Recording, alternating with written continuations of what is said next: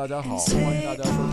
听 WU 播客联盟旗下的电影无用，我是主播大象，我是尤大，晴天，我是飞言。WU 播客联盟旗下有若若干档节目啊，收听我们的节目可以在荔枝 FM、喜马拉雅、网易云音乐。苹果 Podcast 的小宇宙上面可以搜到我们，然后想要跟我们沟通和交流，可以添加我的个人微信大象的全拼五六二零幺四七四八。今天我们这个时间比较赶，所以前面这个贯口我们说的比较快一点。我们进入到今天的正题，如题所示，我们今天在二零二二年的七月份，我们要跟录的这期节目是。二零二一年的年度五佳电影，对，这是一个迟到了七个月的节目，哎，作为一个拖更电台大台来说，也是鼓掌，也是一个历史性的时刻，哎，二零二一年从在今天正式结束，我们迎来了。二零二二，每个人都有美好的未来，好吧？时时光机带你回到二零二一，我们来回顾一下二零二一年我们四位主播最喜欢的电影。可能啊，跟往年有点不一样啊。我们这个电影无用的这个年度盘点，从最早啊，最早的时候只有我跟晴天两个人。我们第一期录电影盘点的时候，我们录的是年度十佳，然后后来呢，慢慢的发现好像十家都有点排不出来，现在呢改到年度五家，然后今年呢有可能年度五家大家都排的磕磕绊绊。中间可能会有一些比较，对吧？往年都是一些说出来大家都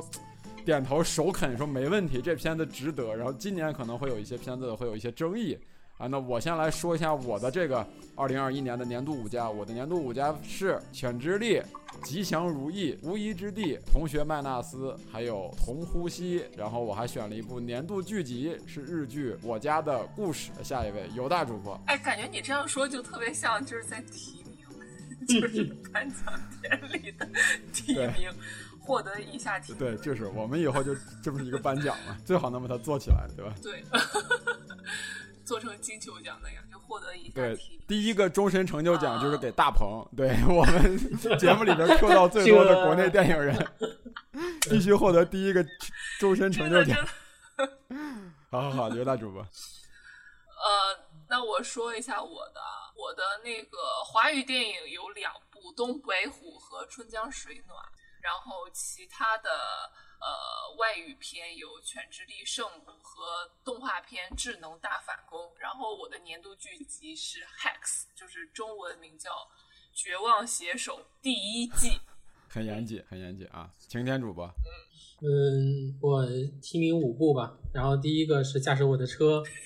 嗯。然后其实有两部都是一个导演的，然后第二部是这个《偶然与想象》，然后那个第三部是《小妈妈》，嗯，第四部是《倒霉心爱发狂黄片》，然后最后一部是周梦红导演的这个《瀑布》，然后我的年度剧集是这个《鱿鱼游戏》第一季啊，比较严谨。好，对，嗯，第二季你看了吗？嗯，呃，飞言主播，呃，我的年度五佳是第一部是《圣母》。然后是偶然与想象，嗯，还有安妮特，还有巴赫曼先生和他的学生，还有甘草披萨，对，就剧集这一块儿就先空缺。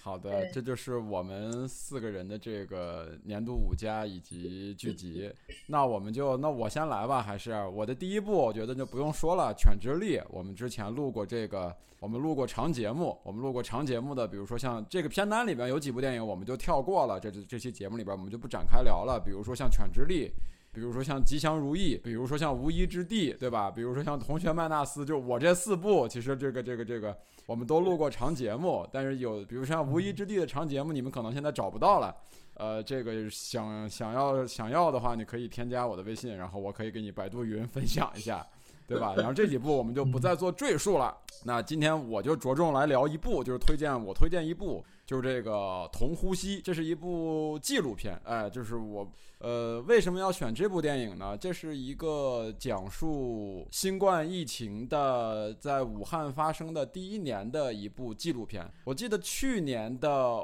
那个年度五佳的时候，我同样选择了一部，呃，这个这个关于这个新冠新冠疫情在武汉的一部纪录片。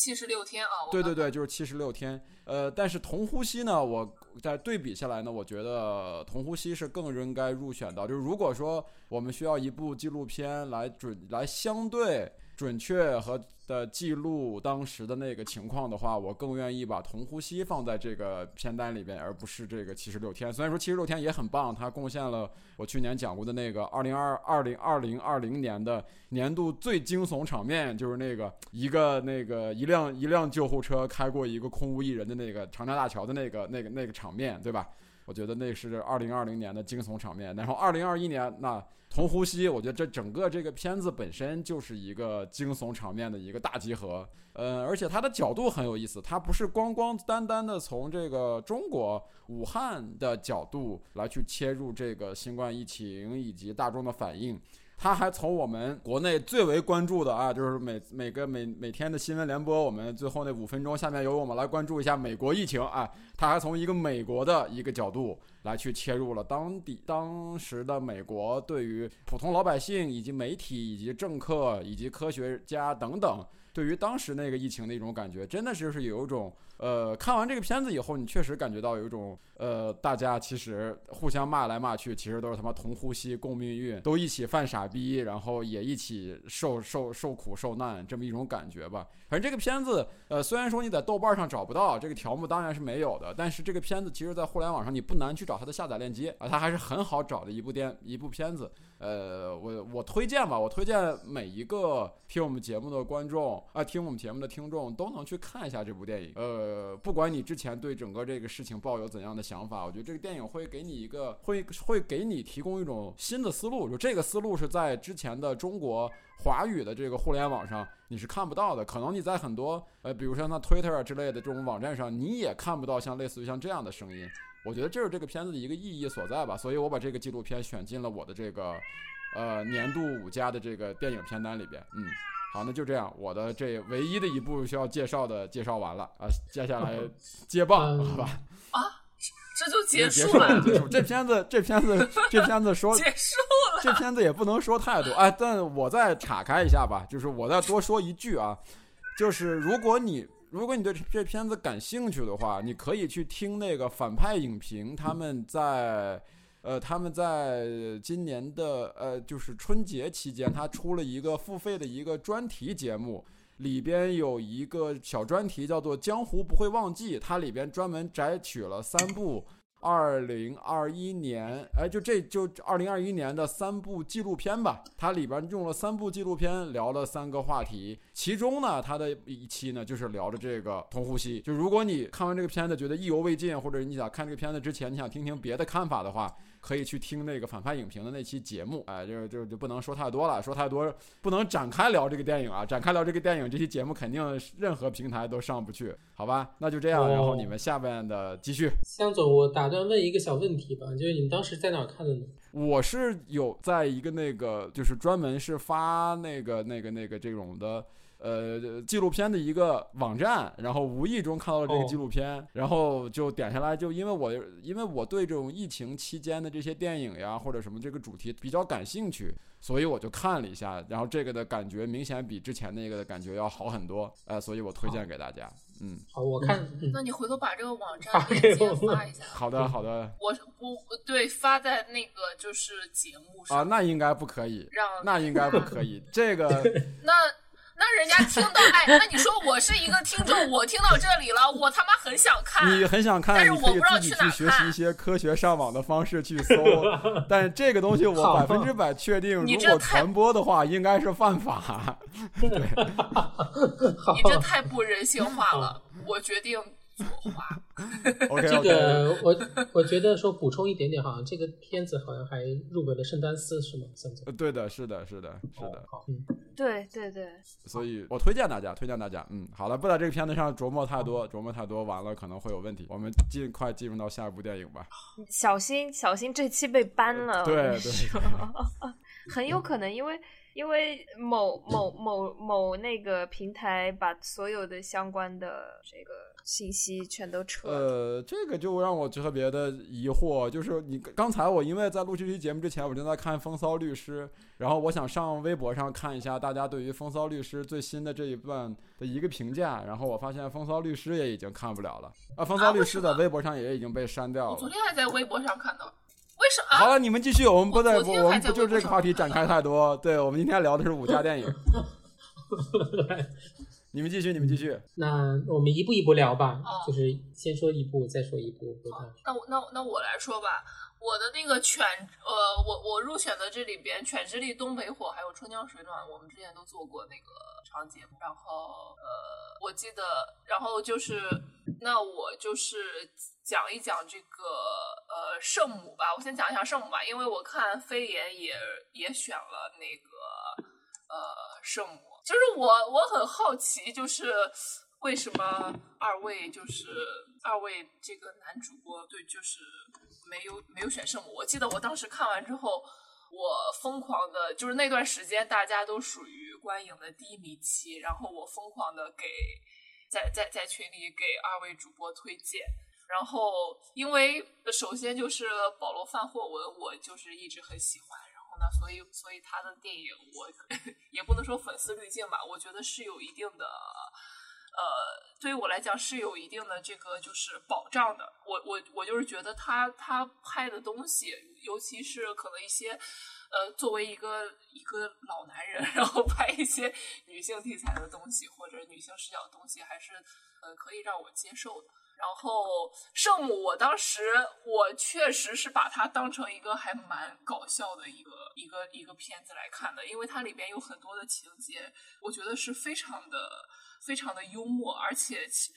而且是非常隐晦的。然后尤其是在呃这个片子当时出来之后，又放在我们现在全球的一个那个疫情的这个大背景下，我就更深有感触。我就是看完之后，我就觉得。呃，就是保罗·范霍文可以 称之为就是抗疫第一人，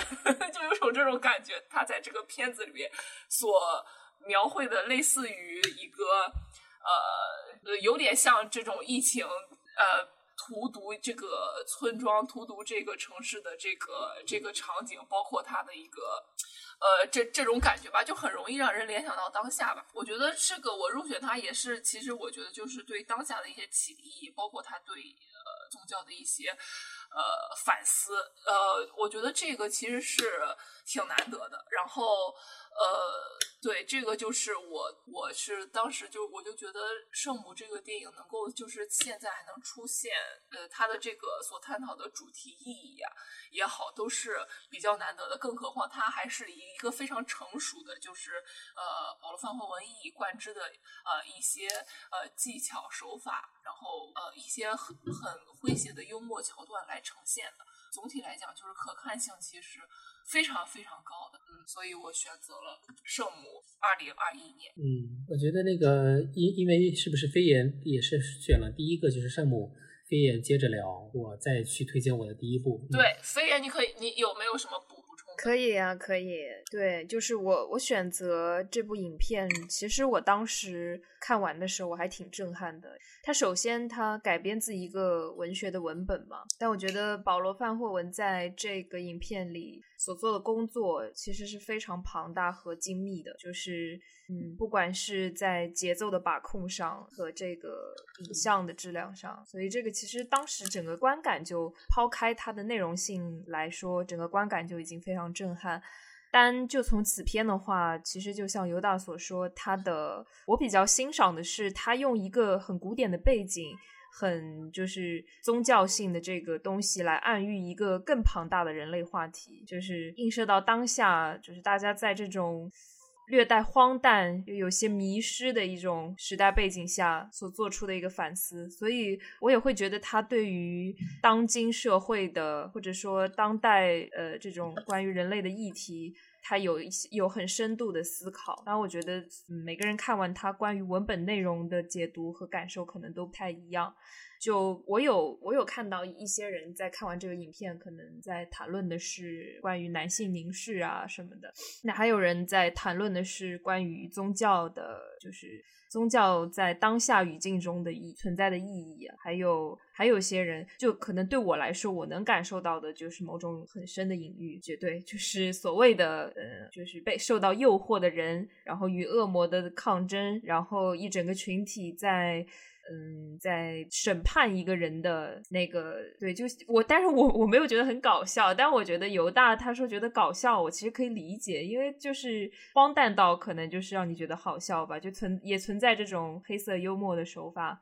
嗯，所以这个片子我会认为和他的前作都有一些区别，然后在完成度上也是让人非常震撼。对，晴天可以补充一下关于这个影我惭愧还没有看，我只是从，这哦是 我不谈论的看原因我就觉。得 他们应该没看没。事，我推荐你，我之前一直看一下。对对啊，我之前我就在群里就是蛮早就讲了，他们俩人没有反应，所以我觉得他们俩应该都没没有，我看了。我是喂，我看了，我非常喜欢，我就看完了以后我很震惊，我非常震惊。我震惊的点在于，那你还不学？在保罗·范霍文，在保罗·范霍文上一犹大很震惊。就已经非常优秀的情情况下，就是我觉得啊，就是你作为一个导演来说，你的水平能保持在他的那个档次上，就已经很棒了。这就已经是一，这就感觉是已经是很多导演毕生追求的一个状态了。但是我觉得我特别同意刚才犹大说的，就保罗·范霍文无疑在《圣母》这个片子里边，他更放飞了，他更放飞，然后也更举重若轻了。他没有说是把一个很沉重的话题，或者我探讨很沉重的东西，我就用一种很沉重的表现方式。他的想象力完全是，就我我个人感觉啊，就说一句话可能有点得罪人，就是他的想象力已经完全不是他这个年龄阶段应该 有的想象力了。就你在这个片子里面看不到任何的沉浮，仿佛你一开始在看这个主题的时候，保罗·范霍文，女性，对吧？宗教题材。呃，时代特征，然后包括他们这种的什么女那个那个女性崛起啊，或者说是这种的各种各样的性别议题啊，你觉得会是会不会又是像他之前的一个作品的重复？你会发现完全没有他，而且他这次在这个电影里面所阐述的那种展示的那种凶狠、那种狠的东西，是伴随着很多就刚才犹大所说的好玩的、搞笑的，甚至有点胡逼的，甚至我觉得说黑色幽默都有点收着说，你就直接说胡逼都没问题。它里边，但是那种东西你。但是你，他完全不是说一种失控的状态，就是他对这个故事，对于里边的这个用怎样的镜头语言去调度这场这个略很荒诞的一场戏，他是有非常深刻的考究的。而这种考究感带给你的是一种，到最后到影片的这个一步一步把情节铺起来，每个人物的这个。呃，人每个人物的描写细致化之后，最后给你带来的震撼是非常强烈的。就这个的震撼，我觉得是要超越当时我第一次看他的时候的那种感觉的。所以我觉得看完这个保罗·范霍文的，看完看完他以后，我觉得保罗·范霍文保持这个水平就已经很棒了，就已经很难能可贵了。看完《圣母》以后，我觉得我开始非常非常期待他接下来的创作的作品，他究竟还能做出什么样的东西？这个都对于我来说就已经完全未知了。这个导演对于我来说是未知的，就这个带给我的这种新鲜感是太棒太棒的了。所以我特别喜欢这部电影。如果今天你还没看的话，那你简直有福了，就是你。还有是还有还能还能在二零二二年，在这个世界电影如此萧瑟的二零二二年，你还能看到这么好的电影，实在是有福了，有福了。嗯，那为什么没有选？因为你选了，所以爱会消失的。因为因为因为你选了，所以爱会消失。所以爱会消失。没有没有，就是真爱，你知道，真爱是要藏起来的，没有不是挂在嘴上给大家推荐的，对。对，因为就是光看片名，你想象它的处理方式，可能就是那种在古典的这个语境里，对，然后用那种慢镜头、长镜头，然后就是大量的一些就是沉浸的影像，但实际上它又是一个非常解构的、非常。荒诞的，就是就像 你说的胡逼逼啊，那我我会觉得他就是他就是不在意，或者说我觉得他对影像他就是想要用一种嗯，不能说抵抗吧，至少就是一种嗯，想要去打破一些陈旧的东西的那种陈陈旧的形式也好，或者概念也好，对我觉得他以他是很大胆的，就以激进癫狂的一个状态吧，嗯，而且他们就是你们你们说的所谓的就是互逼啊。他，我觉得可怕的就是，就是我们在当下看的时候，你会觉得很多地方，其实，在当下语境下是竟然非常合理，就是对，甚至你会觉得牛逼的地方，对，会有特别多现代的影子在在在在在重复，呃，历史的年轮的这种这种感觉，就是你当时看起来觉得哇塞，就是这是拍电影儿，这这肯定不可能，不可思议，对不对？但是往往就是现实会比呃故事更加精彩的那个点，就是当你联想到那那儿的时候，我我当时就我就会觉得就是很很有趣，就是很很暗黑、很黑色的那种那那那种东西，就会就会觉得很有趣。我我我记得我当时看完之后，我就一句话的评价。我在跟我的朋友聊天的时候，就说说说圣母，我就一句话，就是把他逗笑到不行。我说我说我看完这部片之后，呃，我得出一个结论，就是有效防疫还得靠闭关锁国。对对 对，或者号保罗范霍文。对对对对。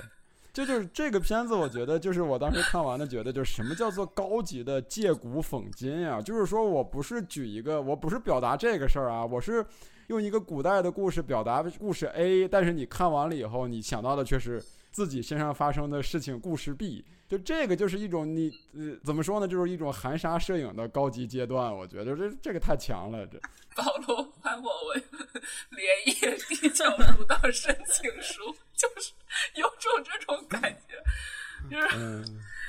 这个片子应该应该应该引进，应该就是给那个里边的主角。画一个那个，画一个黑的黑的 bra，，然后直接就引进了，就挺好的。大家你就海报不要打码，对吧？海报就留那个露着半个乳头的海报，大家肯定电影院趋之若鹜。这多少年，上次在电影院看着奶头还是泰坦尼克号，我操！这这么多年过去了，终于到电影院看奶头了，这肯定狂看。你这这进去以后发现全都带着带着黑色 bra。然后出来就骂街，这什么东西啊？又被骗了。特别好，特别好，特别特别的，没看一定要看。嗯，建议宣传宣传口了，其实可以可以考虑引进一下。对，嗯，好，下一步。特别适合现在稳定。对啊。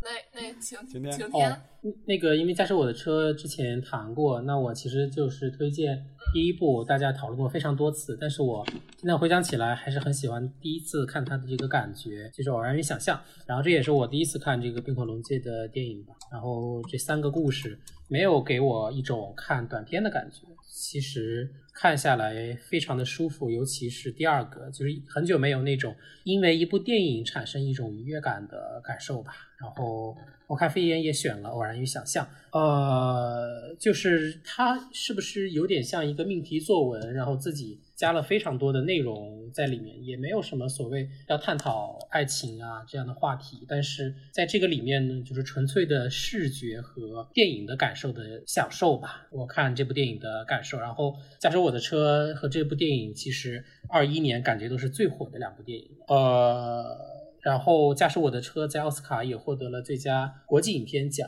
获了很多很多的奖。呃，分析了非常非常多。我还是希望，我还是推荐，就是说从看电影纯粹的感受去享受这两部影片。呃，特别是我看《偶然与想象》之前，其实是对这部影片的信息没有做。任何功课的，那么看到第二个故事呢，包括第三个故事，呃，每个故事的时候会有一种非常想把这个故事看完，然后跟着这个故事走的这种感觉。呃，现在看很多电影感觉都带任务，然后觉得很沉重。看这部电影完全没有这样的感觉，嗯，然后后面好像北京还放了很多次这个影院啊，影院版本，嗯，还是挺想去影院去体会一下，嗯，这是我推荐的第一部吧，嗯，飞言。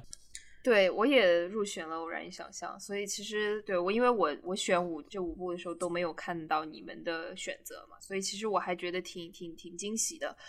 嗯，因为我个人看过冰口龙介的这些影片的话，我可能就是说，呃，我可能会觉得《欢乐时光》是最能代表他的一部影片，但这个这部影片他拍的更早一些。那再到这个《偶然与想象》的话。就是其实简单来说，呃，由这个三个小短片构成。那么它这三个短片多数都在讨论的是关于欲望啊，然后道德束缚，然后人的某种心理状态，嗯，就是关系的错位。就是总结来说，就是粗略的总结，大概就会有这样的一些议题。但我会发现，在《偶然与想象》里，它他描他描绘人物的某种心理状态的时候，都在映射他们对于自己该如何存在的思考。举个例子啊，就是。就可能晴天就是也记得，就是有一个是这个很仰慕一个写书的教授的一个女生，她去办公室找去找那个老师嘛，然后她其实是希望，就是她她有点想要，就是试探这个教授会怎么做。嗯，但同时他又是仰慕他的。然后这个教授当时 有一个戏的，有一场戏的调度特别好，他就让那个女生把这个门开了。就他们两个人在办公室，他赶紧说：“你你把这个门开了。”但这一场戏调度，我真的会推荐大家再反复的品味一下，很有意思。那其实我会觉得他在这个里面探讨的就是，嗯，就是这个教授啊，在面对这个年轻漂亮的一个追崇者的时候。他所展现出来的某种矛盾性和他对自己身份的嗯审视和那种保护，对，在这种拉扯下，他所呈现出来状态就特别有意思。所以，其实我会觉得，偶然与想象的话，你会发现冰口他特别能够。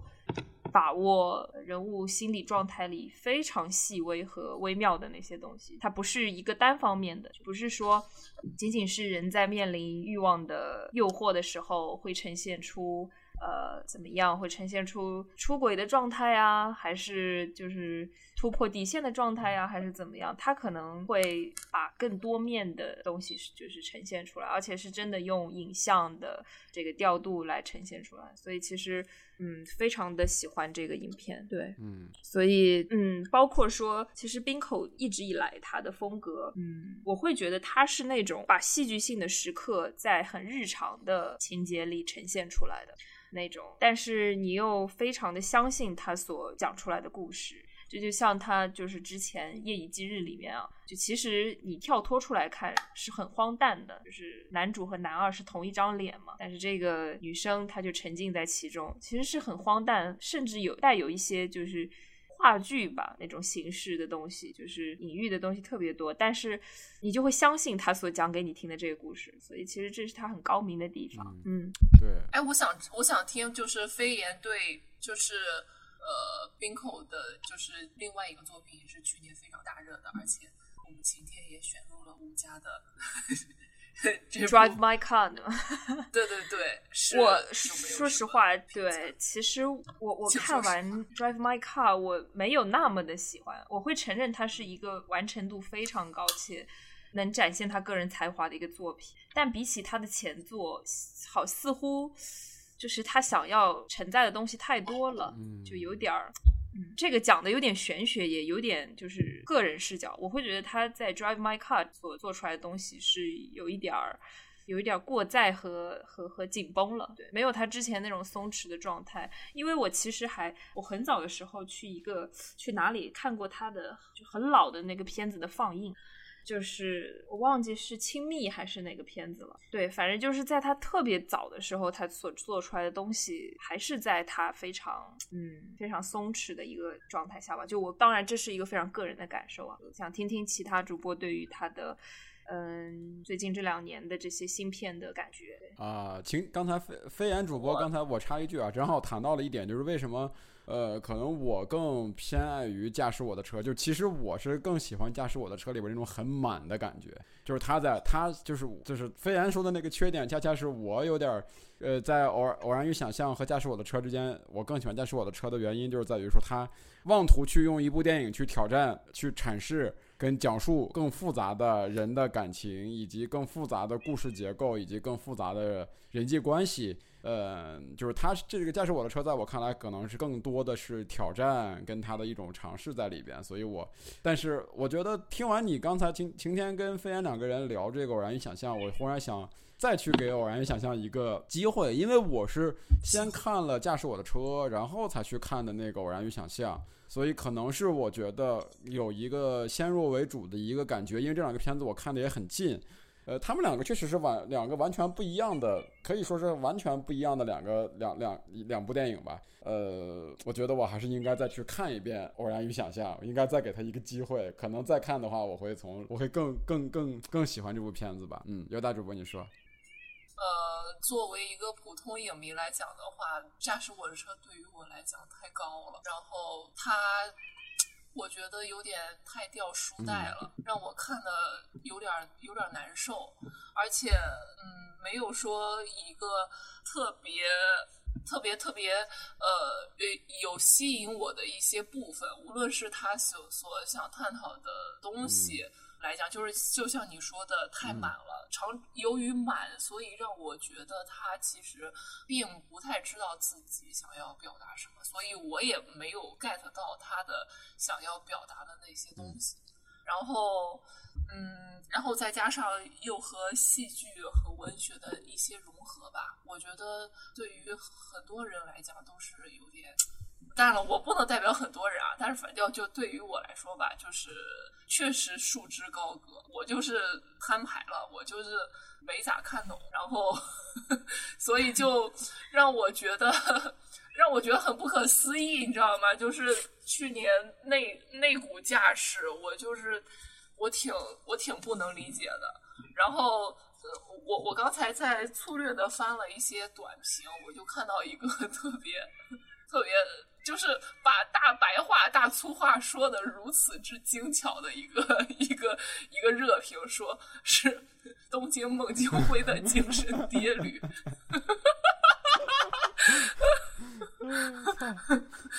文学和戏剧不仅是天启，居然还能通过性传播。矛盾文学奖。同同同样的话，我只能说。我只能说我看不懂，但是人家却可以用这种表达，呃，就就对我觉得你所说的让我想到。我之前在豆瓣刷到一个有灵发的一条动态，他说：“他说他觉得，他说，嗯，我觉得他他说这句话也不带有什么贬义或者什么。他说他觉得这两年就是冰口这么热门，有一个原因是他觉得大家都不怎么爱看书了。所以我我我我我就在想说，对他说的这句话是不是也在也在就是说佐证或者说是说明冰口的作品他。”具有很强的这种文文学性，就是叙述上。对，我觉得啊，刚才我查一下，就刚才犹大所说的这个、这个、这个网友的评论啊，这个网友啊，绝对有水平，在村上春树之前获得诺贝尔文学奖。我觉得这个总结太牛逼了，真的，这个我觉得是应该是。会被印在那种海报上的一句话，就是这个应该印在驾驶我的车的海报上。嗯，对，所以我我就是我我确实不太理解，但是我可以呃可以理解他的这个他的就是。就是那个飞燕刚才说的，他的那些文学性和戏剧性的东西，可能就是融合的比较好吧，我猜。嗯，应该是吧？我觉得 水平有限，我实在是说不出来什么。对，对于我来说，确实门槛太高了。好，飞燕，要不没有人反驳吗？没有，没有，没有。我因为我们今天主要讨论的是，对，但是我但 对，对的，偶然想象其实还是我觉得还还是挺能代表他呃原先的给我的一种感觉啊。对，但我我我会想到，其实很就在在往前两年，就是看到那个夜以继日的时候，其实也也挺震撼的。他的这个电影《夜以继日》还是结合了某些商业片，就是类型片这种元素，然后对，然后其实这个也是可以看得出他的这种叙事的功力的。嗯，所以其实说我还是觉得在《Drive My Car》里，他还是野心还是挺大的，看得出来。嗯，对。我我因为刚刚对正好跟两位主播有重合，然后我其他的三部是安妮特，然后巴赫曼先生和他的学生，对，然后还有甘草披萨。安妮特开始，好的，那好的，因为呃选安妮特的话，我本身其实这有一点小私心啊，本身确实是很喜欢卡拉克斯，那么选安妮特的话，嗯，还有一个原因是。可能就像大家看到圣母，就有一些相似的感觉。怎么说呢？就是你会觉得这些人拍电影拍到这个阶段，就开始做一些挑战和解构的一些行为了。然后我会感觉到，在这个安妮特这个影片里，卡拉克斯在做一些大量的致敬，包括运用了一些非常古典的拍摄手法。就是，就我记得，就是他有一个场景，应该是在在骑着摩托车在驾驶吧。然后那个场景上有一个，我不知道那个这个在该怎么描述啊？就是它这个场景是有有两个叠叠叠影，怎么说？我来想想看怎么说啊？就是我们在看很老的那个影片的时候啊，上一个场景还没有完全淡出，然后下一个场景已经出现，这种这种做法，我不知道你们你们 get 到吗？一种很一种很很很古早的蒙太奇，对吧？对，哎，对对对对对上次看到一个，上次看到一个导演用这样的手法的蒙太奇，还是李安拍的《绿巨人一》在里边，这种蒙太奇手法被李安疯狂滥用，对吧？好，你们都没看过《绿巨人一》，对，就是很复古，就是。非常 old school 这种做法，当然，但，我其实我觉得安妮特她也虽然啊，虽然说这里歌是不咋好听吧，就是确实没几首好听的，对，但是它本身这个影片的就是个人风格是非常鲜明，嗯嗯，然后尤其是就是它结合这种戏剧的一个表现方法和这个。对，和这个类型片就是类似于带点那种惊悚也好，然后悬疑也好的一些元素，对，这些东西都结合的很好吧？我觉得其实挺牛逼的，卡拉克斯。所以你是觉得他做了一些形式上的创新才会？对的，其实形式上肯定是对形式上的创新也有，然后还有可能就是感觉上吧，我。可能我会对于带有这种戏剧元素的东西就会比较的有好奇心，嗯，然后也会比较容易被戳到吧。就因为它在很多地方是因为放了戏剧元素，所以会夸大一些东西，包括。他这他们的这个女儿，嗯，后面有一些很怪诞的一些呈现方式，包括他在唱歌呀，然后他亦真亦假那种感觉，对，所以其实整就是整体给我一种很新，然后又很好玩，然后又被这个故事给戳到，对，很俗套的这个这个感觉。呃，我我来补充，我来补充，那我给了这个片子两次机会，都没看完，是吗？实不相瞒，是没看完。我懂你，我是没看完。对，你这种浮躁的心，看是的，是的，就是虽然说我自诩啊，我自诩也是也是一个非常喜欢卡拉克斯之前作品的，比如说像《神圣车行》呀。像《新桥恋人》呀这些的我都特别喜欢，然后这次所以我也给他两次机会嘛，而且这个片子里面有我特别喜欢的那个亚当德莱福跟那个玛丽昂迪亚戈迪亚嘛，就我所以呃就是嗯，你作为一个这种音乐片，我觉得他的音乐实在是抓不住我的耳朵，然后这个故事反正我也看的是云里雾里，感觉就看不进去，反正这片子我确实是尝试了两次都没看完，现在还在我的硬盘里躺着呢，啊。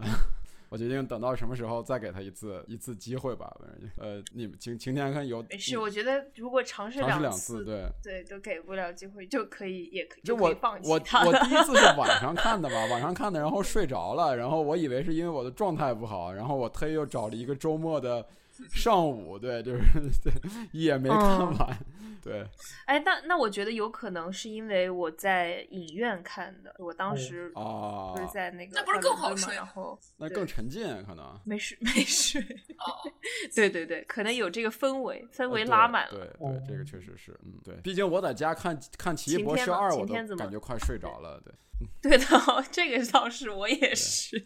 我觉得就是看这个，你不能去看那个豆瓣热评，就会毁掉你的一些自独特的感受。然后刚刚一条热评概括了我的想法吧，就是说这是一个歌剧版的婚姻故事。我觉得确实也是，就是他，我我觉得其实有很多我的友邻打了满分，然后很喜欢里面的复古的。情节和他的一些故意去做旧的这个手法，但是对于我来说可能也没有那么吸引人，是这样吧？就是确实看起来很俗套，他可能想通过这个俗套达到一个效果，但是对于我来说也挺难进入的。就像比如说犹大也不喜欢这个驾驶我的车一样，其实每个人因人而异吧。当时去看的时候，我觉得其实也没有那么好听那个歌，然后剧情非常非常的老套，可能他想通过这个状态，就有点像是国外版的这个一步之遥嘛，就确实很厉害呀，但是不是很能够进入到这个里面，嗯，所以当时没有引起我多特别多的这个青睐，嗯嗯嗯，对我我其实在这儿还想补充一个，刚刚你说想到。嗯，我当时非常喜欢，可能是我感受到了卡拉克斯。其实卡拉克斯他他一直在释放一种很本性或者有一些疯狂的一些元素。那我会觉得在安妮特里面，好像在讲述一个造神的行为，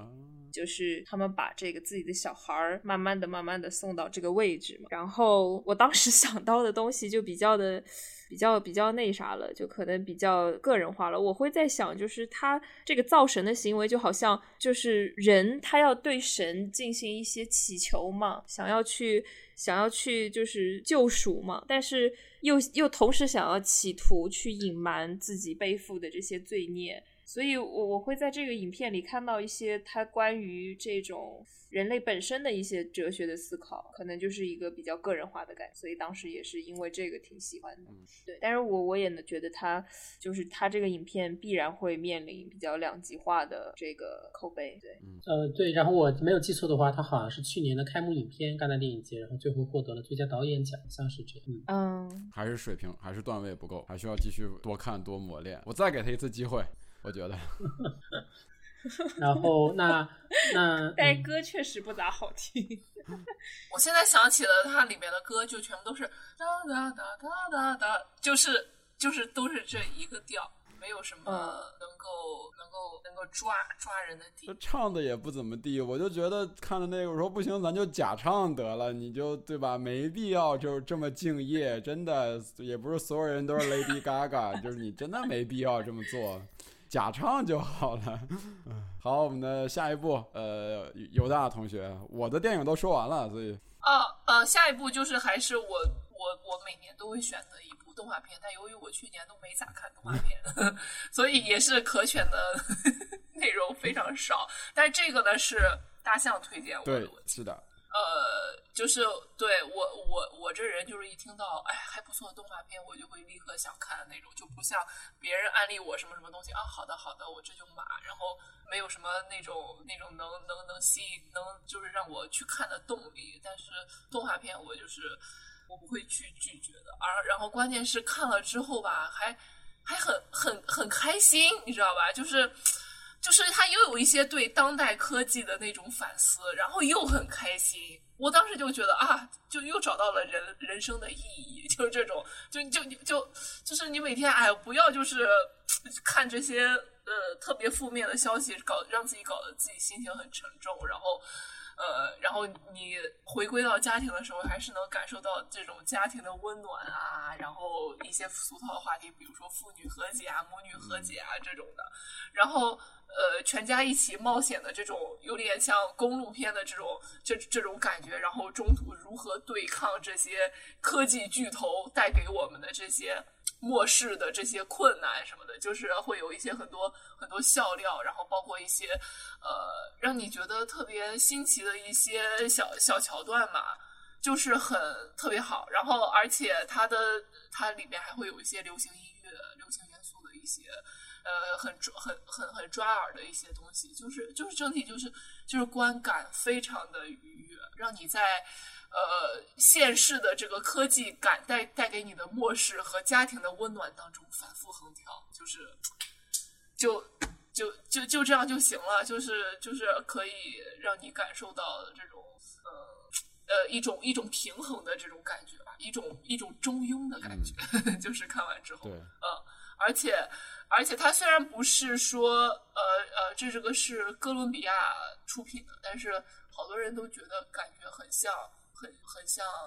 皮克斯啊什么的，就就反正就是这个都是各就是见仁见智的东西吧。就是总总体就是完成度啊各方面都非常好。然后呃，而且而且就是呃，对，就是在嗯，就会给你一种很很很愉悦、放松的这种感觉。嗯动画，对对，就这个这嗯，而且我觉得去年其实也没有什么特别说特别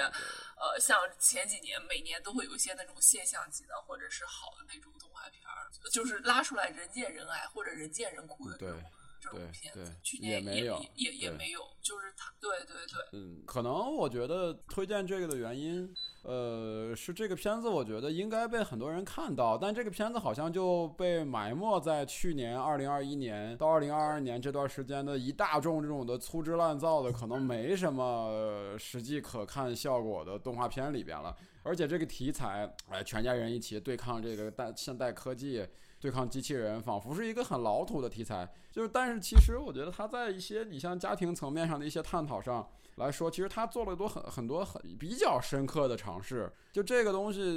而且它的表现形式也很可爱。呃，它表现方式上面，它有有很多地方有点像那个《青春变形记》里边那个星星眼那种，对吧？就那种特别这个时代那种电动画人才会想到的点子跟梗。这个片子里边也出现很多，而他的这个立意，我觉得里边那种对于家庭关系的描写或者什么的，也不是以前那种合家欢式的标准的那种的美式家庭。他虽然说最后也还是要回到这个大家，你可以说他比有点俗套的这么一个啊父女关系啊、母子关系啊，或者是什么一个和解呀、或者什么的。对吧？当然，但是我觉得他又不是那么的跟之前我们所看那种的这种家庭关系的这种东西的那么雷那个完全相似跟雷同。呃，我的第一感觉就是，我觉得这个片子其实特别适合引进，就是它的不管是它的故事成色，还是它的这个，应该是能够在这个互联网上掀起一阵波澜的。没想到最后就默默无闻了，很多人就把这个片子都跳过了。而且他后来不是他，他也他他也没上大荧幕，他就直接是上了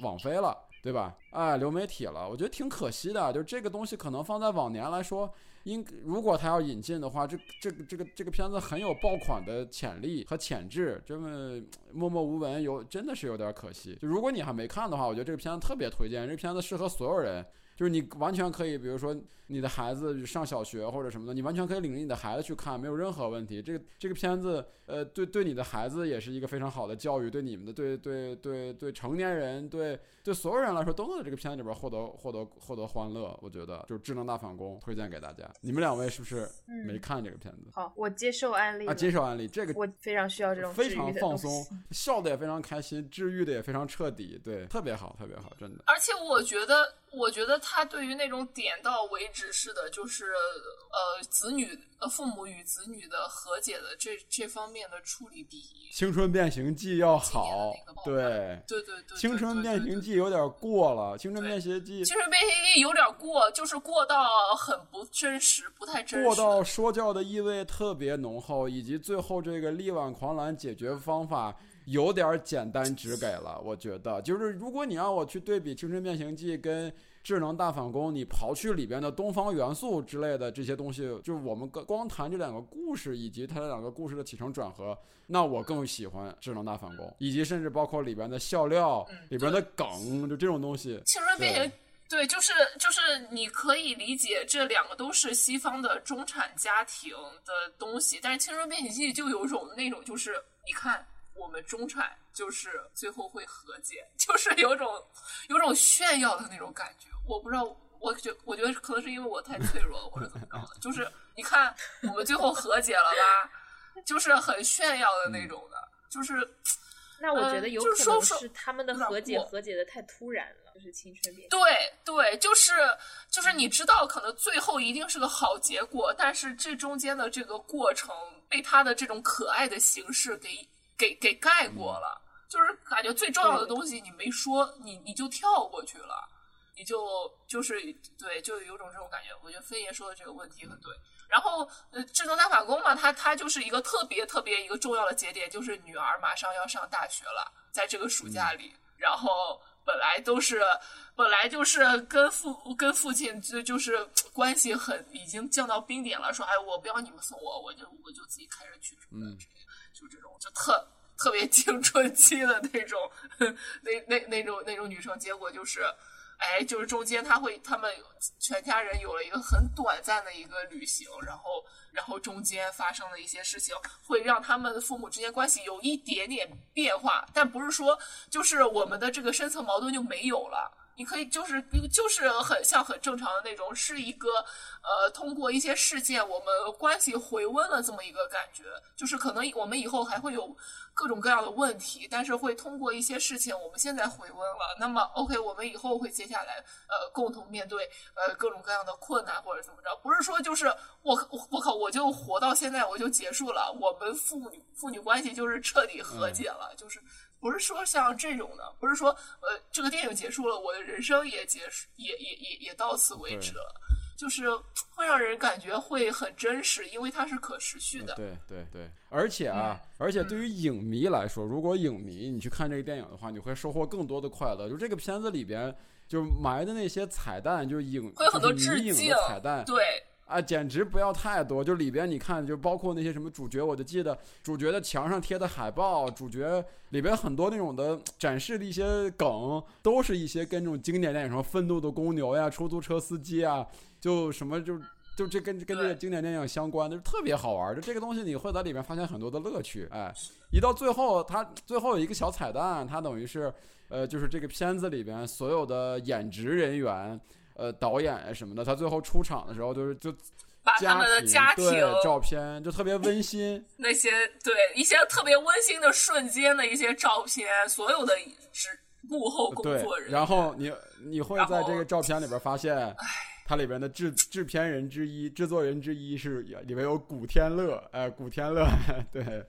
对对。就非常推荐，非常推荐。你就会发现啊，这么温暖的片子，果然是要有这么温暖一堆制作人来做出来。天对，好，对，是的。今天你的下一步，好，下一个。哦，下一个之前是不是聊到过？就是那个小妈妈，然后那个是瑟琳西亚玛的，很多人也讨论过。呃，其实我想表达一个核心的观点吧，就我现在比较喜欢一些呃简短，然后又很简洁的影片。我只是想拿一部影片和小妈妈进行一个对比，就是那个呃。年轻的阿麦德的导演叫什么？什么兄弟？现在经常想不起来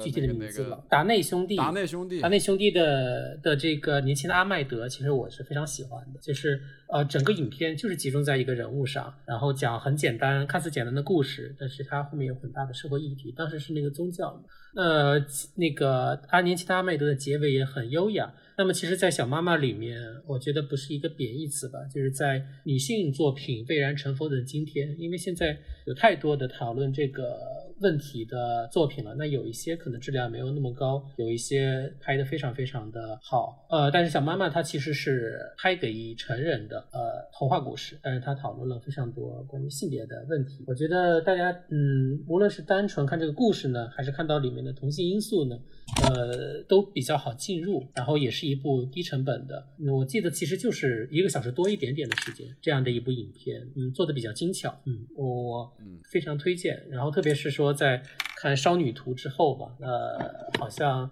是不是瑟琳西安玛又要拍一个大制作？但是没有，他转向了一个更私人化视角的，然后更简简洁的一部影片。呃，而且他也没有任何的说教，说我要跟你讲的这样的故事，而是其实每一位观众都可以从故事里面呃找到不同的层次，进入到他想说的话。嗯，我就简短的推荐吧，然后后面还有两部不同的影片想说。嗯嗯，那小妈妈，我觉得我我个人感觉比看那个《燃烧女子的肖像》要轻松，就是我特别同意刚才晴先说了，这这个片子。呃，燃烧女子的肖像，它里边带的很多多的那种时代特征呀什么的，会让你觉得看上去有点就走进他们这个生活，你是带有一定隔阂的。但是小妈妈，我觉得就是特别的。呃，你可以说是轻松的，然后略略带随意的一种章节，一一一个小品式的一部电影，就这个感觉我还挺喜欢的。呃，所以说，如果反而你像《少女图》好不好？当然好，我也明白《少女图》的好。但是你如果说让我来选的话，可能我也会选择，呃，有有有有机会我再看的话，我会再去看一个，再去看《小妈妈》，而不会可能《少女图》我会需要给自己做很多的心理预期。对吧？以一种欣赏艺术品的角度，然后再去去品评它一次啊。但是小妈妈就看起来轻松，呃，随意，就特别好，我觉得非常好，嗯，很轻松。没看的话，我我特别推，我也推荐去看一下这部电影。你们两位呢？我没看，但我吃下了这个安利。飞言呢？吃下安利，OK。那我们这个节目还是录的比较成功，我觉得能能能够说服对方吃下安利就已经很不错了。这吃下对我都没有想到你竟然要就是三进安妮特。对，不服输嘛，就是你不能服输。对，大家都说好，一定有他的理由。就是我这个人就是这样嘛，就是如果别人都说好，我却接受不了，那一定是我的问题，而不是这个作品的问题，对吧？嗯，这就是我的一个心态。哎，我们这边就是怎么，就是老讲各种黑话。你们刚开始讲少女图，我都惊了，我一下子没反应过来在说什么呀？哦，少女图，行吧，就太久太久没有没有用黑话和暗号了，我就有点一下子难以难以接受，还要搜一搜。行吧，我觉得那就这样吧。我们这个年度电影五家，呃，洋洋洒洒的，眼眼看着啊，又要照着两个小时去了。那我们不妨就把它截成两期节目，我们就上期就到这儿，然后下期呢，我们还有五部电影，还有两部美剧，两部剧，然后要跟大家分享。然后希望大家能够继续支持。然后正好啊，发这期节目之后呢，如果你有什么你自己喜欢的二零二一年的电影，你的五家电影，你可以在评论区留言，然后跟我们分享你觉得二零二一年好的五家电影，然后我们再会在下期节目里边去看一下，去分享一下大家的这个留言，好吧？那行，那我们这个二零二一年的年度五家的上期就到这儿，然后跟大家说拜拜，多谢大家的收听，大家再见，拜拜拜拜，拜拜，拜拜。